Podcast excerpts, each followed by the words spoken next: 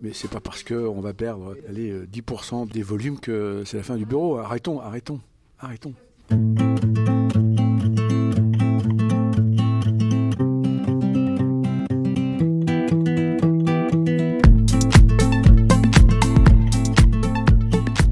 Les Ondes de Limo, un podcast d'Anne-Sandrine Di Girolamo. L'envie au bureau, eh bien, nous en avons discuté avec Nicolas Verdillon, membre du comité de direction de CBRE France et directeur général en charge de l'investissement. Nicolas Verdillon était ce jour-là l'invité des Business Networking de la FIAPSI, le business club international dédié à toutes les professions de l'immobilier. Nicolas Verdillon, que pensez-vous euh, de l'engouement actuel pour le télétravail? Vaste question. Hein. Euh, écoutez, attention aux mouvements, aux effets de balancier. J'allais répondre en disant balayer du revers de la main le télétravail n'est pas une option. Quand je dis cela, c'est que moi-même travaillant dans une cabinet conseil immobilier où on traite beaucoup de bureaux, je ne voudrais pas qu'on puisse penser que je vous serrerai la branche sur laquelle je suis assis. Ceci étant dit, on a bien vu que la pandémie, que euh, euh, ce que disent les Britanniques, le lockdown, a permis de s'apercevoir que finalement, on pouvait rester productif tout en n'étant pas à son bureau et tout en profitant des facilités, des éléments technologiques qui sont à notre euh, disposition. Une fois qu'on a dit ça, une fois qu'on a dit ça, ça veut dire quoi? Ça veut dire que alors c'est peut-être mes cheveux blancs qui vous, on les voit pas là, mais euh, c'est peut-être mes cheveux blancs qui vont dire, euh, qui vont aller dans ce sens-là, mais moi, je pense qu'on a besoin de se frotter. Nous sommes des animaux euh, sociaux, sociales. On a besoin de se frotter entre soi pour faire évoluer les choses, pour la créativité, parce qu'on a besoin d'échanger. Moi, si vous me posez la question, euh, quelle est votre première motivation pour aller au bureau le matin? C'est pas pour gagner de l'argent. Alors vous allez me dire oui, parce que je suis privilégié. Non, c'est pas pour gagner de l'argent. C'est ma deuxième motivation ou la troisième. première motivation, c'est avoir un environnement social, rencontrer des gens avec qui je m'entends bien, d'autres gens avec qui je m'entends pas bien, et puis échanger des idées, faire avancer les choses, etc. Bon, ça c'est sur la partie sociale. Maintenant, il est certain quand on regarde quels sont les ressorts du télétravail, on a bien évidemment un ressort qui est les entreprises, c'est légitime, faire des économies. Faire des économies comment? Faire des économies parce que bien évidemment, on économise des transports, on économise temps de transport pour les collaborateurs. Ça, dont acte. Ça, c'est quelque chose d'intéressant. Après, on économise quoi? On économise bien, évidemment les, comment les surfaces de bureaux. Puisque si on a des gens qui télétravaillent, on a moins de, moins, de mètres carrés. Mais cette limite, cette euh, réduction des surfaces, elle, est vraie dans des villes où, par exemple, à Paris, où le loyer est très élevé, pour faire des économies de loyer. En région, vous avez, pas, moins d'économies de loyer, le loyer est moins cher.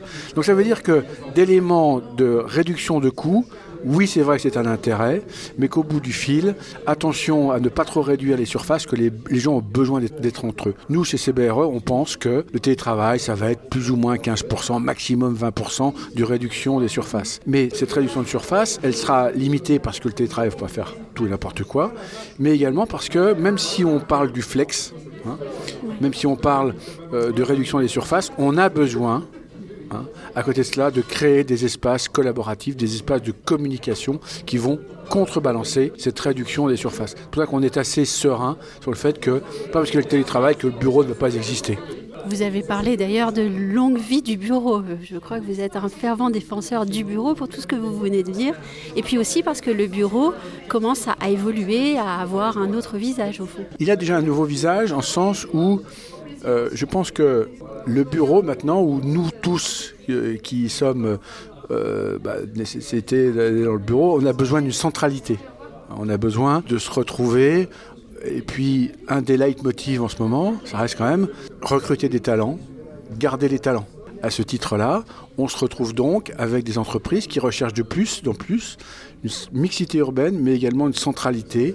On parle de la mobilité également, bien évidemment, avec des hubs de transport. Tout ça fait que, en plus d'un besoin d'avoir des immeubles qui respectent tous les critères ESG, donc l'environnemental inclut la transition énergétique, on a des entreprises qui sont de plus en plus focusées, de plus en plus, on va dire, motivées à se mettre dans des endroits reconnus, établis. La question de la localisation euh, des bureaux n'est pas moins importante du fait de la montée de ces nouvelles formes de travail, flex office Elle ou est encore plus. télétravail. Elle est Voilà. encore plus. C'est pas forcément une raison. C'est pas forcément à cause du télétravail. hein. Oui. C'est bon. C'est ce qu'on c'est aussi- comprend parfois mal en fait. C'était déjà, euh, je veux dire, avant la pandémie, avant la Covid-19, on avait déjà des entreprises qui se recentraient pour justement avoir, on va dire, une concentration de communication de leurs collaborateurs dès qu'ils sortaient. Dire, les jeunes, vous regardez les jeunes, vous leur dites, tiens, euh, on va, tu vas prendre tes bureaux, tu vas aller travailler à Vue Montaigne. Vous avez certains qui diront, tiens, euh, c'est brillant, je ne mets pas en cause la Vue Montaigne, puis d'autres qui diront, bah, je préfère être dans le marais. Ce côté un petit peu, je sors, j'ai le bar à côté avec des copains, des, collaborateurs avec qui je bosse le jour le jour. Donc on a besoin de cette, euh, cette centralité de plus en plus qui fait que le télétravail, et puis aussi, c'est aussi, comment dire, donner l'envie aux entreprises, enfin aux collaborateurs de revenir au bureau. Hein. Puis il est vrai que la nature humaine est ainsi faite que c'est quand même assez facile d'être chez soi, de dire, ah, j'ai 45 minutes de métro, euh, donc il faut aussi attirer les gens. Donc c'est pas en les mettant euh, de manière complètement euh, euh, sortie des mixités urbaines que vous allez arriver à attirer vos, vos collaborateurs. Non, vous croyez pas? Si, et puis la qualité des aménagements est peut-être encore plus importante finalement. Tout à fait. Il faut un, un- un environnement euh, confortable, euh, on y fait beaucoup plus attention, il y a bien évidemment de nouveaux critères qui sont d'ailleurs liés aussi indirectement à l'ESG, tout, tout ce qui est lié au wellness, la pureté de l'air, parce qu'on a fait aussi des études comme quoi, non mais c'est important, on a fait aussi des études comme quoi c'était bon pour la santé, euh, etc. Bon, alors attention aussi à pas transformer les bureaux, je dirais, en salon. Non, mais je Non. veux dire, parce que, non mais On est censé y travailler quand même. oui, non, bien sûr. Moi, je sais pas. Moi, personnellement, enfin, c'est très personnel. Je, quand je me mets dans un canapé, c'est pas pour, enfin, travailler ici un petit peu. Je peux prendre un iPad ou sans faire de publicité. Mais il y a un moment où il faut quand même avoir des statures qui font qu'on est lié dans quelque chose de, de, de productif. On parle de posture au travail finalement. Exactement. Bien Bah, s'asseoir, voilà. mais aussi peut-être euh, Bah, préparer une son position, esprit à une travailler. position. euh, Oui. euh, on a vu beaucoup pendant les visios des gens qui étaient soi-disant. Enfin bon. On parle souvent de la transformation euh, des bureaux en résidentiel, en tout cas pour les mètres carrés qui demeurent inutilisés. Est-ce que pour vous c'est un doux rêve Non, c'est pas un doux rêve, c'est une réalité à deux titres. La première, c'est que vous avez des, quand on va dans la continuité de ce qu'on vient de dire, la centralisation fait que bah, vous avez des immeubles du bureau quand vous êtes en, par exemple à Paris, région parisienne, en deuxième couronne, euh, vous avez quand même, ça représente le marché de la deuxième couronne, c'est un tiers des superficies pour à peu près 15% de la demande. Vous voyez qu'il y a un déséquilibre entre offre et demande. Et quand on voit tout cela, on se dit bah, il peut y avoir des, des environnements des, immeubles de bureaux qui avaient une raison d'être à une époque, qui ne l'ont plus, et qui peuvent, passez-moi l'expression, qui peuvent devenir un peu des verrues urbaines, qui vont pas forcément participer à la qualité urbaine et, je dirais, au- on parlait du welfare des, des différents habitants et puis des différentes collectivités. Donc ça, c'est une source euh, où on peut retransformer, mais attention parce que transformer un immeuble de bureau en habitation, Oui. ça peut être compliqué. Ça peut être compliqué dans les ratios de surface, ça peut être compliqué dans les aménagements très coûteux qu'on peut avoir à faire, etc. etc. Donc c'est pas non plus nirvana. Nous, on a fait des études comme quoi chez CBRE, c'est à peu près 20% des immeubles de bureau qu'on pourrait souvent avec des, un certain nombre de coûts, Oui, quand même coût, transformer. Bah, les enfin, je ne vais pas rentrer dans les éléments techniques parce que ça serait un peu fastidieux et boring, comme disent les Anglais. Oui. Mais euh, en tout cas, c'est quelque chose qui. Alors après, on a un autre sujet, c'est le développement durable, euh, limiter au maximum la, la destruction. Euh, mais des immeubles de bureaux, on ne pourra pas en faire de l'habitation. Il faut les détruire.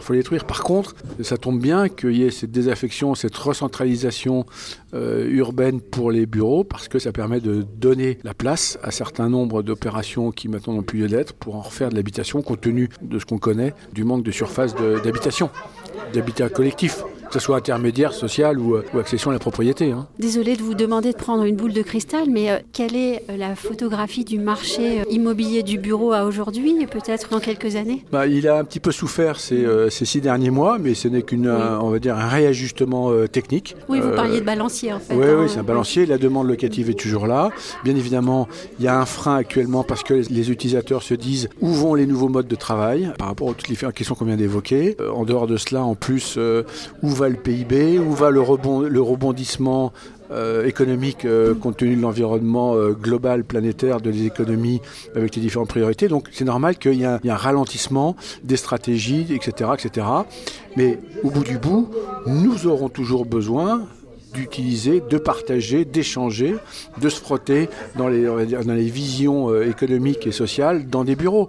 Donc, euh, Donc euh, longue vie au bureau. Mais longue vie au bureau, les investisseurs ont toujours de l'argent pour aller placer nos retraites ou nos investissements sur du bureau, qui est une très très belle raison d'y être. Il y a juste eu, on va dire, en plus d'une pause technique, il y a effectivement aussi, on peut quand même le dire, des réajustements par rapport à d'autres, on va dire, oui. Euh, répartition, voilà, répartition de segments ou segmentation des, allocations, voilà, c'est le mot que je cherchais, des allocations euh, d'actifs, où en France on est très très poussé sur le bureau par rapport à d'autres pays euh, européens où là il peut y avoir un rééquilibrage, mais c'est pas parce qu'on va perdre allez, 10% des volumes que c'est la fin du bureau. Arrêtons, arrêtons, arrêtons.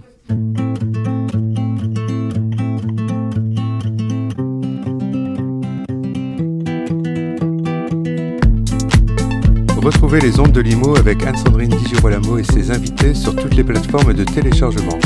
Suivez toute l'actualité de votre podcast Les ondes de Limo sur les pages Facebook et Twitter d'Anne-Sandrine Girolamo.